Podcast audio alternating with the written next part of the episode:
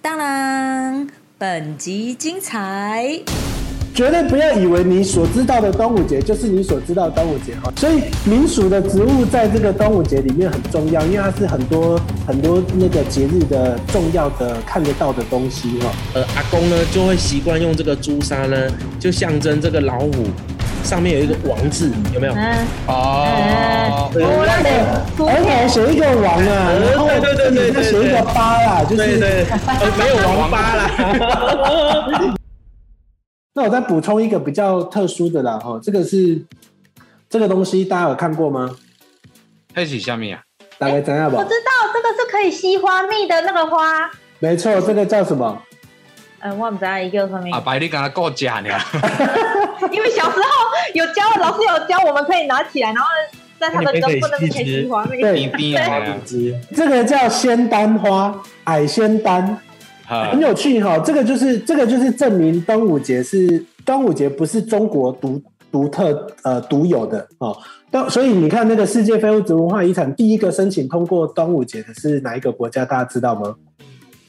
你说联合国第一个拿第一个拿端午节申请非物质文化遗产世界非物质文化遗产通过的是哪一个国家？中国吗？不对，韩国。哎中国本来什么都有，又又韩国了，二零零六年，韩国申请端午祭为世界非物质文化遗产成功。成功之后呢，中国受不了，所以他们在两千零九年才去申请世界非物质文化遗产。所以中国端午节是在二零零九年才被登录为世界非物非物质文化遗产。第一个登录的是韩国端午祭。啊，有趣的是什么呢？中国申请非物质文化遗产成功之后，他们才开始端午节放假。要不然在两千零九年之前，他们端午节是没放假的。大概在这个就就注意哈，近代的端午节历史在中国其实只有二十年，他们基本上是呃不到二十年，因为他二零零九，十十二年，他二零零九年才比较这个有放假，哦，才有国定假日，要不然两千零九年之前他们是没有的。所以呃，为什么韩国可以申请端午季？因为其实屈屈，你说屈原好了，屈原嘿他这他这个，哎，等一下，汨罗江是在哪里？他离韩国那么远，离东北那么远，他跟韩国没有长关系。啊。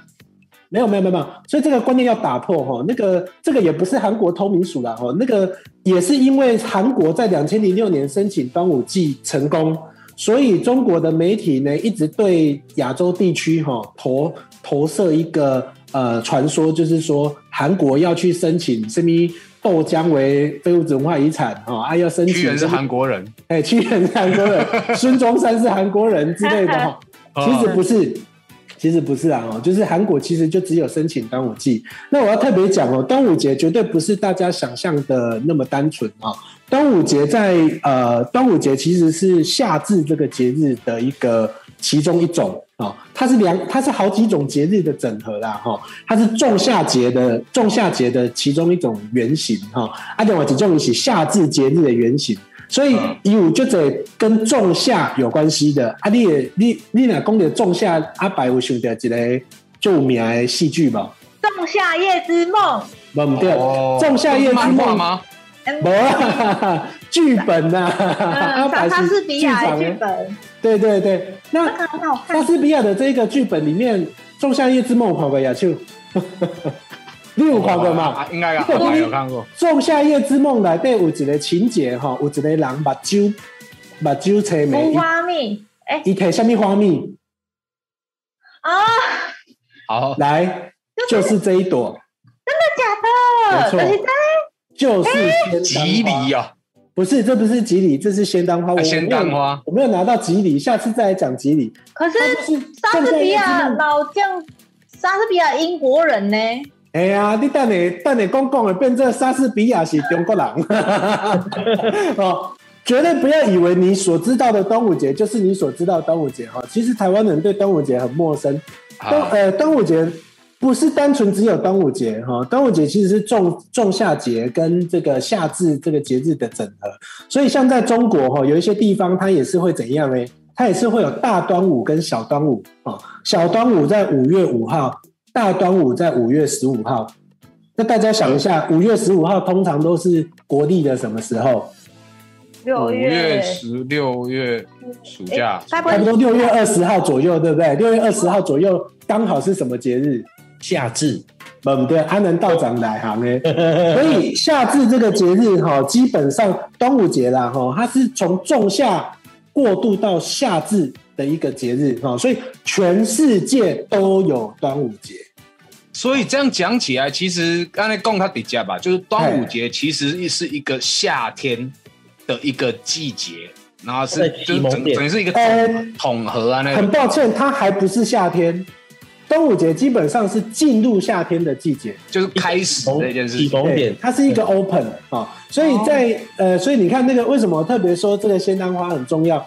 但是我跟你讲，那个仙丹花的这一个疗效哈、真的不是只有呃台湾有哦，就是在欧美国家都有。哦，那台湾呢？像台南人哈，台南的安平哈，还有我在也不止安平呢，我在很多地方都会看到，咱伫插青啊、甲蒲龙的时阵哈，青啊、甲蒲龙，就侪人会甲这个这两个物件夹做伙，甚至讲还有一个红哈。有我在台南有看过，对对对啊，有一些是用仙丹花，有的是用啥呢？用迄、个迄、个鸡呃鸡蛋花、鸡卵灰哈，鸡卵花鸡小小蛋花，也有，嘿可是它又不是红色的，呃，还有还有另外一种是那个呃哦，那个花的名称叫，有人可以帮我补充一下。那个南部很喜欢用昂灰，昂灰它因为它它其实就是呃红色的花，它有一个象征，就是象征那个太阳，它是日光的象征。嘿，这个在全世界很多民俗的分析里面都有提到哦，就是红色的为什么会有红色的花？它其实是象征的那个日光。鸡冠花嘛，是吗哎、？鸡冠花，对对对对对，谢谢补充。嘿，南博家有鸡冠花，阿某人用鸡冷灰，嘿，两种都有。那还有吉梨，吉梨是文献里面是写澎湖，澎湖较早吼用吉梨啊，甲五溪水这灰洗身躯，嘿。那还有一种是委托灰，大家知道啊，个有龙尊灰，尾头灰，嘿，委托灰就是是咱白掌用的头香的哎，哦，没有错，就是那哎、那五行差，那个把那个长吼长为什么种植为什么用这个藏叶啊？桃叶嘛，因为一起月桃叶，月桃叶不是桃哦，月桃月桃不是不是桃。哦，月桃不是桃，月桃不是桃，那杨桃桃桃李阴梅这这个都是同一种类型哈，桃李阴梅杏哈，这个都是同一种属的，好，那但是月桃不是哦，月桃是另外一种哈。哇尾尾头灰，尾头灰有另外一个说法叫做花灰，有听过花灰吗？花灰在文献里面哈，文献里面呢，呃，说这个端午节的时候哈，有妇人哈，妇人要把那个花灰插底下自己的头壳顶辟邪。哦，或者是插在小孩子的头上，哦，可以辟邪。那那个花灰就会就变成是后来的香包哎，可是现在月桃叶嘿还好找吗？因为因为哦，就喝水。从我台头到这样，的菜长是不是都是月桃叶包的？对对对对，很多很多长都是用月桃叶包哎。它有一个很特殊的香味。对吧？南部种，北部种，但但是那个叶子好像是不一样的。对，没错，叶子呃稍微有有一些人用的这个那个那个铁二叫什么苗我忘记了哦，但是南部很多为什么一定要用这个韦特韦特叶哈？因为月月桃叶呢，它本身在这个民俗里面是一个驱邪的的物品，所以野灰是花灰哦，花花灰它基本上是可以被啊、用来驱邪的啊。所以花灰是长在桃树上的。不是桃树，我就跟你说月桃不是桃树，你哦，对对对，好，月桃月桃配花灰的意思，对，花灰长在月桃上面，但是月桃不是桃花灰就是月桃花，月桃的花就是花灰，啊可是弯掉了月桃的叶子我们拿来包长，啊，月桃的花拿来别在头上辟邪，好，这个是清代文献里面有记录到的，好，月桃加大家知道吗？花用哦，嘿，哎，我有一个很专业有提到凤仙花哈，南部确实也会用凤仙花，所以民俗的植物在这个端午节里面很重要，因为它是很多很多那个节日的重要的看得到的东西哈。所以你看，为什么用这个韦特 hill 来保障，大概怎样不？辟邪，辟邪嘛，好，就是关键就是它其实在民俗里面它是有灵气的植物，所以你看它很香。哦，就旁人家个人在降哦，所以这种呃这种叶子基本上它有环环相扣的这个民俗思维在里面。大宝，你还记得我们在一年多前录的那个节目当中啊？我们有南哥，南哥，南哥，南哥，两哎是两年前了，两年了，那么久了。哦 两年前了，哦哦哦哦，对，那个在我身后方的这个符啊，其实非常特别。也就是说，我们为了要驱除这个张力之气呀、啊那我们都知道说现在是温气流行的，呃，这个这两年的温气流行是非常盛行，尤其是又这一次 COVID-19 的部分啊。啊，那这张符呢，上面的建构呢，就有我们道教的这个十字天经，也就是呃九天应元雷声普化天尊。如果没有事呢，大家就可以在心中默念这十个字。九天打怎么打？我帮大家打好了。雷声普化天尊，哎，九天应元雷声普化天尊，没有九错。天应九，天应雷声普化天尊。雷声好声普九天应完，雷声普化天尊，破化天尊。在在很多在很多传说里面，好，像嘉义的传说，他是家将的祖师爷。嗯，没有错。但是在道教的雷法呢，呃，这个最原始的这个雷主呢，就是由他来做幻化的。那这上面的这个十字天金呢，再配合我们下面的这只爱虎，呃，啊不管是这个玄坛赵真君，或者是我们的嘘这个张天师，玄坛赵真君就是咱武在讲呢。哎，没有错，哎，伊这就是咧哭侠阿帅，所以这只黑后将军呢，伊就是出去咧假煞。哦，你讲你这张五毒符典管，你讲上典管迄只好吗？它有三个认知，第一个认知呢，长明文化会认为它是保生大帝的坐骑，那在道教呢，会认为它是我们这个张祖天师的坐骑，但是以我们法教的这个呃雷祖的这个这一派的说法呢，我们尊崇他是这个玄坛赵真君的这个坐骑黑黑后将军。我知，哦后将军我知。哎、没有错，所以呢，他脚 脚踩，哎、对，没有错，他脚踩这个艾草呢，然后呢，葫芦呢做一个收摄的动作，也就是说，把这个不好的这个张力之气呢收服起来，然后呢镇煞住。哦，那哎还有另外一张呢，就就因为可能是荧幕比较低，所以我我这边稍微试出一下，有看到这个荷荷叶跟剪刀吗？这个叫做荷南家，，你你你这有一点被那个抠图抠到了，这样子你看啊，小砸掉你的面体，对了，安尼才看得到。哦，这样子，哎哎哎，你还有看到吗？间那一区吗上面？有一个荷叶吗？然后下面有一只剪刀吗？哦，哎，那个是剪刀哦，呃，这个叫做合家光明呢、所以五毒符上面还有画剪刀。哎、啊，这就是加这个天罗跟地梦，哦，我有看到，就中间偏下面，中间对偏下面是剪刀。对，它就是剪这个天罗跟地瓦的这个张力之气。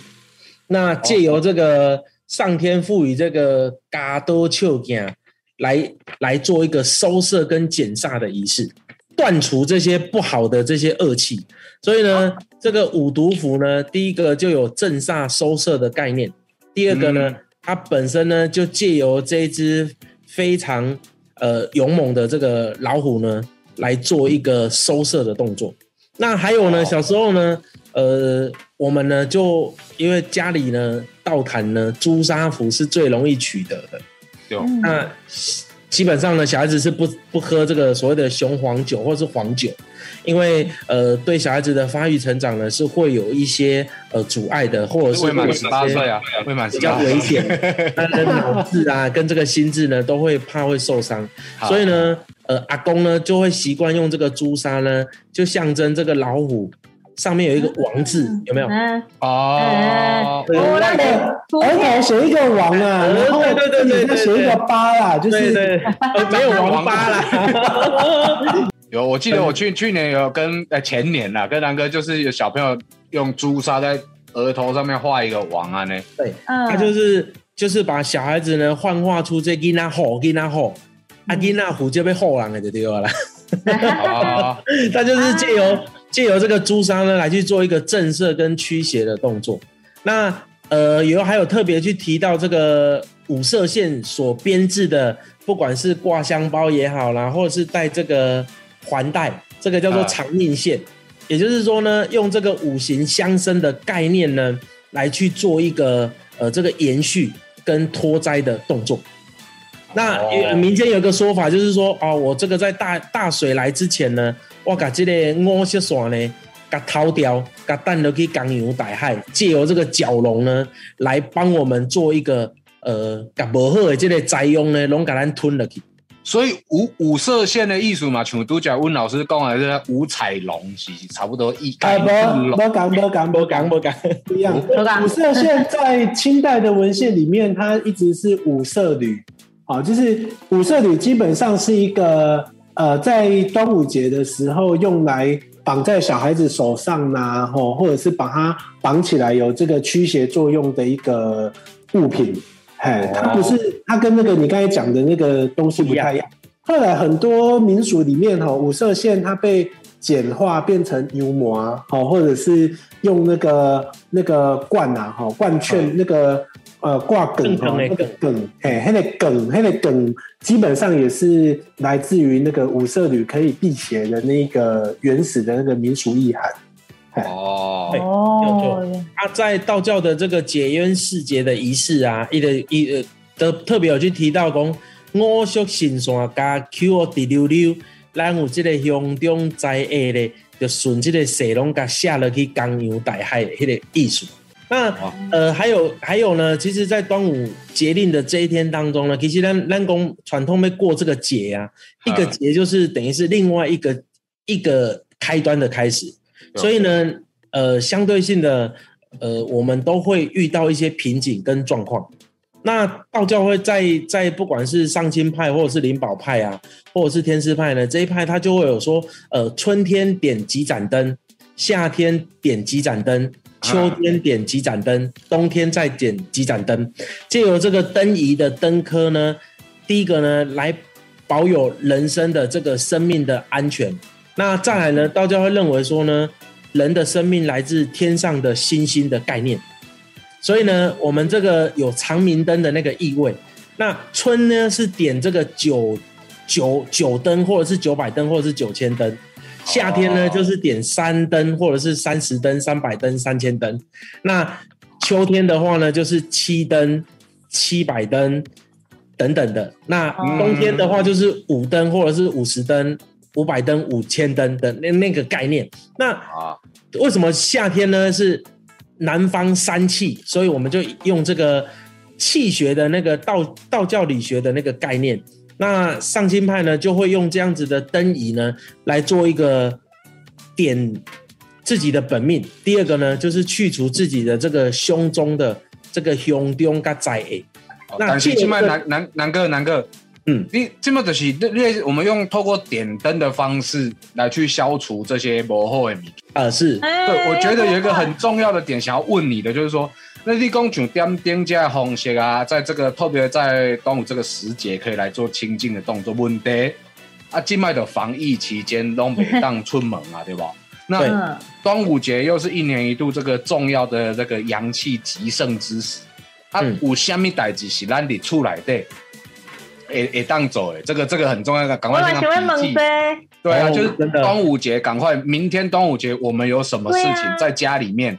就我们刚只知道午时水嘛，啊，购对购午下面代期，我是我们可以在家里面赶快利用端午节。家里有这个小蜡烛的灯啊，你可以在家中呢的这个大大比较安全的地方呢，呃点三盏灯，然后呢，你就可以用刚刚我特别提到的九天应元雷声普化天尊，你讲这股这股用念的哦。对，用念的。哦，那所以所以你说小蜡烛灯是一定要蜡烛吗？还是小灯就可以？小灯也可以，或者是你们家有这个手电筒也可以。啊手电筒也可以。呃，在科技的进步之下呢，很多时候你要去买这种竹灯呢，现在根本是不可能的。所以呢就，是要个亮亮的这样，就近对，就近，就像我灯后方是这个是油灯嘛。啊那因为较早要出黑的油芯灯较好处，但是今麦你被出黑的灯嘛无，那个油芯不好取，要不然家中有沙拉油啊，其实呢、啊也可以用沙拉油呢去找这个油芯呢直接点也可以。哦啊，但是要注意安全呐，点火要对注意，没有错，因为啊最主要还要远离这个酒精呐哈。哦，所以反正就是说，在家里面列艺术就是说，我们三盏灯啊，快使用手手电筒都 OK，以方便安全为主。然后呢，三盏灯要放哪里？家中的这个客厅的安全的空旷的点，坑座会吗？你们家的电视机啊，那你放放平行的三颗，或者是金字塔形的三颗都可以。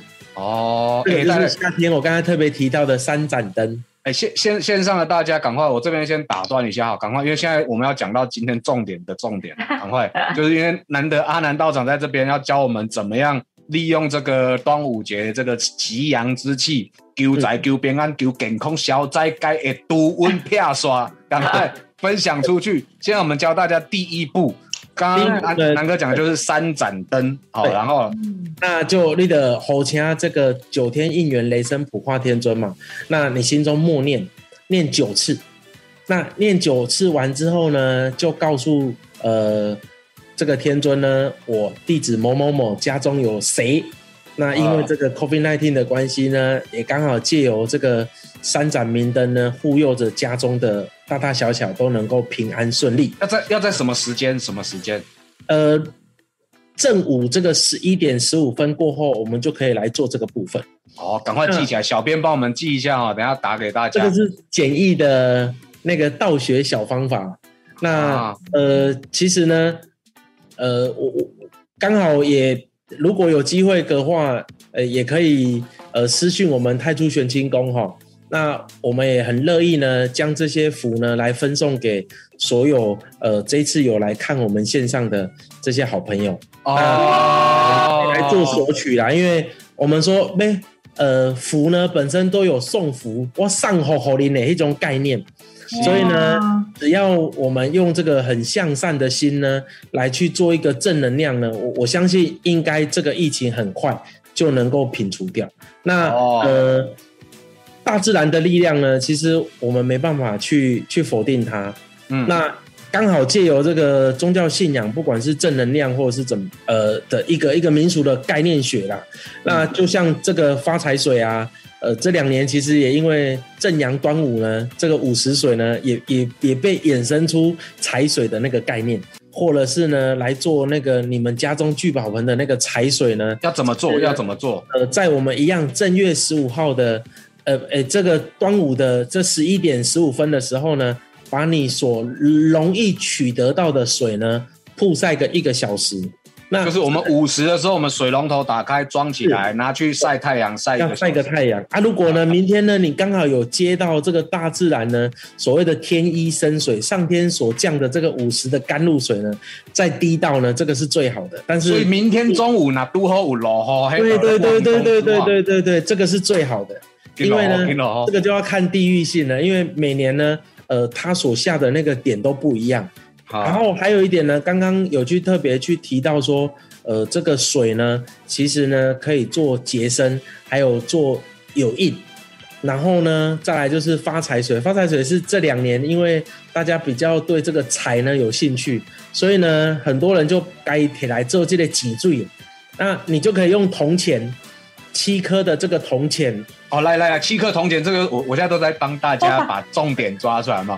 多少七颗钱？一铜块、铜板五块、五块十十块是。不管是那个一块，或者是五块、十块、五十块，你就是把它准备七颗就可以了。七个铜板，然后，或者是有最好的那个古铜钱，就是我们所谓的五帝钱，七颗也可以。但是就是哦你随手可得的，呃，这个这个金币铜钱是最好的。好，那七个铜板，嘿，对，然后去找一个呃瓷器的，或者是我们这个酒杯透明的，然后呢，把这个五十水呢加进去，在这个铜钱里面，然后呢，放在我们这个门口进去的四十五度角，不管是左边右边，但是记得你的你的这个四十五度角遇到这个厕所呢，你就不行放喽。哦，好，这边的话就是说，我们拿一个碗、一个容器、杯子对。装七个铜板，对。然后把五十水倒在里面，对。放在家里的财位，完全就是门打开斜对角四十五度，不管左边右边都可以这对，最最基本的那个求财的方位。啊，难道长，我有我有问题，因为我伫外口睡厝啊，我甲室友，安尼我是要放在我房间的门入去四十五度，还是客厅的门入来四十五度？客厅是共用的，对不对？对，公厅是共用的就没有关系。那、哦呃，如果你你希望不想要跟人家分的话，手财呢，你就可以放在你的这个床边的这个左手边。哦，床的左手边，床头左手边，就我们躺着的左边这样，对对对对对对，你的左手这样也是可以的。对你的龙边，哦，龙边代来了。表这个龙探级啊。哦哦，所以这个装着钱的小小龙就放在龙边啊，啊，没，这个这这个个也也是五十来做吗？对，五十来做，哦。这哦个，都是求财的小 people。他被坑瓦固，嗯，这个呢，就放到呃，一般呐、一般像我们传统呢来讲说，六月六呢，五月五再接六月六，六月六呢是我们传统信俗的半年的这个南天门开的时候，在这一天六月六的晚上亥时的时候呢，把它收起来，然后这个财、这个财你的脊椎呢，有的呢就直接呃放在我们的这个保险箱里面，那甚至呢你也可以放着，一直放到你想收起来为止，或者是放在这个银行呢，去加银行来对。动几不完就自制前母就对了。对对对对对对哦对对对。啊，老师，啊，难道长就是嘿你头拄讲爱五十岁嘛？啊，我大的所在，伊无法度直接拍到日头的话，安尼干咩？那我你就可以拿到这个大马路上面啊，稍微给它曝晒一下，不能出门怎么办？要带着。顶楼啊，顶楼阳台啊，顶楼也可以啊，哦，有顶楼嘛，有顶楼也是可以啊，只要有晒到太阳或者是见到阳光就可以。哦，有见到阳光就可以了，不一定要那种什么大太阳底下的那种。哦，对对对对对，你只要有有一个说法是说，还是要在太阳底下啦。哦嗯，对啊，对啊，有，反正你就晒晒一下太阳呗。啊，哥，我现在这样子大概其其实现在现在很多人在问，就是像丙平兄都有聊到，就是说立蛋啊，啊立蛋这个跟招财有关系吗？还是就是一个好玩处理啊呢？对啊，你其实我们都知道，在大热天当中啊，在培养自己的那个定律跟耐性的时候呢，就是找到一个东西，它是有有有可以让你自己去把心情放下来的时候。所以呢，你说把放这个利蛋那个概念会招来好运啊，不外乎就是要告你告诉你，好好的把自己的耐性呢，在这个热燥的当中呢沉稳下来。那嗯，只要这个事情呢，你只要呃把它在时间内完成呢，基本上你都会有所成就。所以不管是十块钱啊，还有呢，再来呢，传统的这个养生学当中，他会觉得说这一天的正阳之气，所以那个地心引力呢是非常强烈的，地心引力抓不住你，对，它 是它是非常强烈的，所以呢，它的这个立蛋啊，或者是拿铜钱来立呢，也是比较容易的。但是就我个人的认知啦，我感觉迄就是咧磨你的耐性。你只要你这个耐性，你若互家己呢，呃，把这个工课完成，啊因为蛋那个能能磷啊要落下去，总是要有一段时间嘛。嗯，所以呢，在这个时间的呃训练当中呢，就在培养自己的这个耐力的。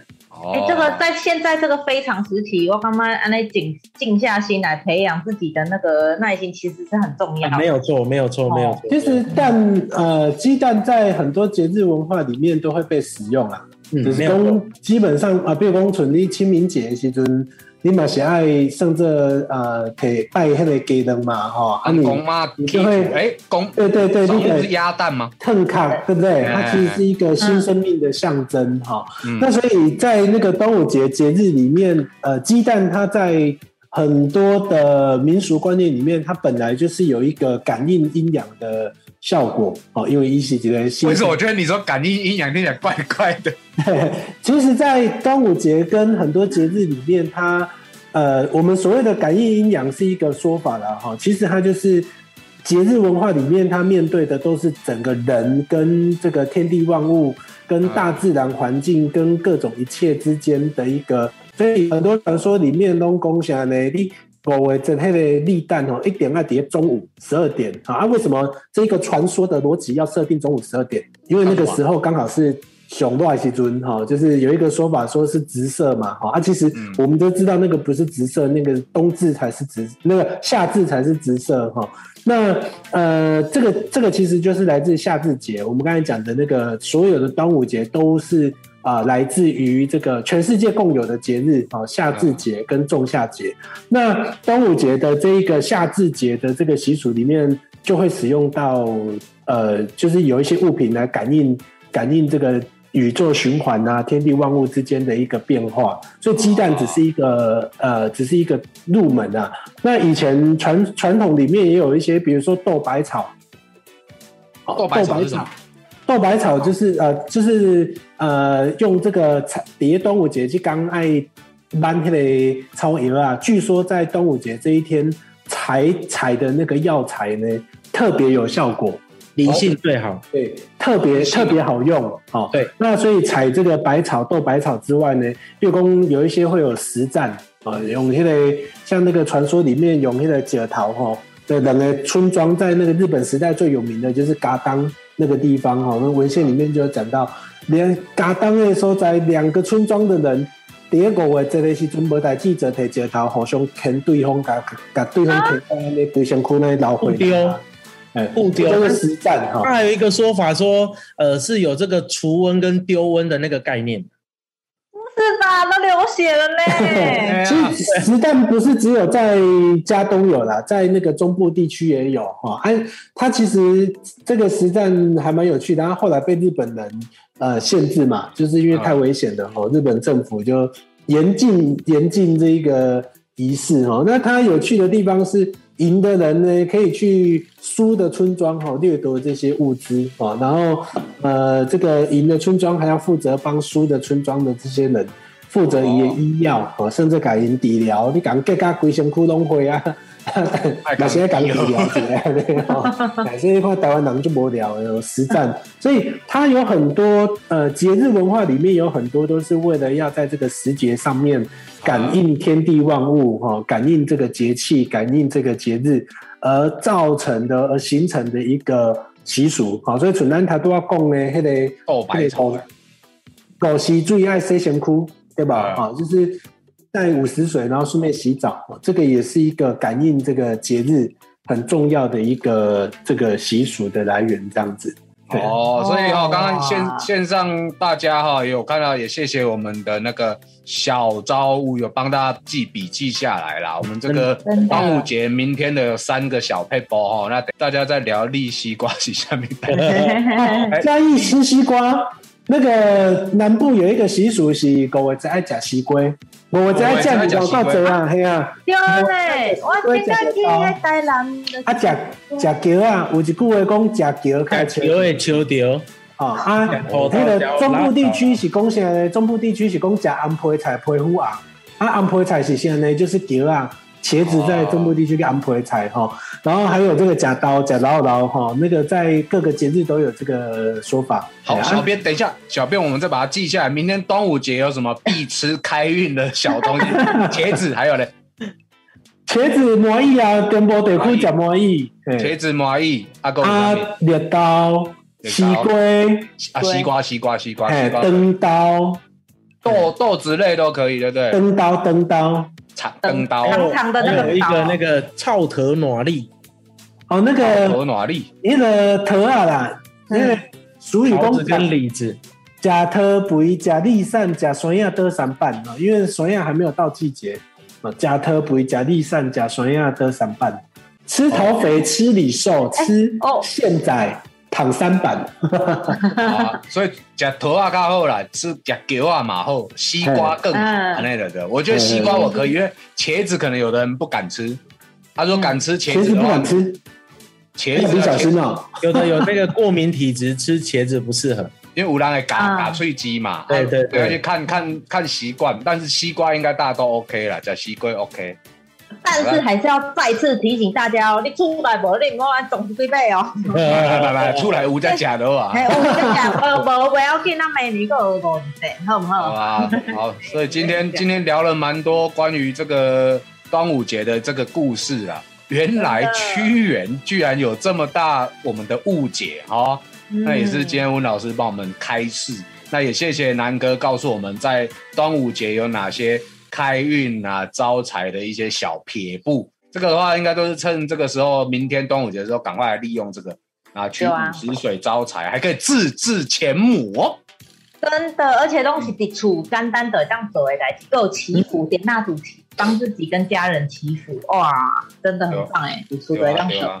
然后那个大家还是千记得万记得啦哈，厨艺方面哈，你卖为着要食粽要食啥，你就装出去买哦，嗯有都有都有，哎有都食，无就无要紧。哦，或者是你网络订就好，宅配，即摆宅配买肉粽拢就方便咧，一当无食着现包的无要紧哦，卖出门哦，嗯爱记啊。真的真的，哦，嗯。再一次谢谢温宗汉老师，嗯谢谢老师，谢谢谢谢谢谢安仁道长，谢谢两位，谢谢阿南道谢谢长，阿伦道长，再一次谢谢南哥。谢谢谢谢各位，所以我们要念“九天应完，雷声破化天尊道”，是这样没错吗？对，没有错，没有错。快点看定的呀！下一集内容更精彩，敬请期待下集《波豆辣泡丁》。喜欢我们可以到脸书、YouTube、IG 搜寻“宝岛神很大”，按赞订阅，就不会错过第一手资讯哦。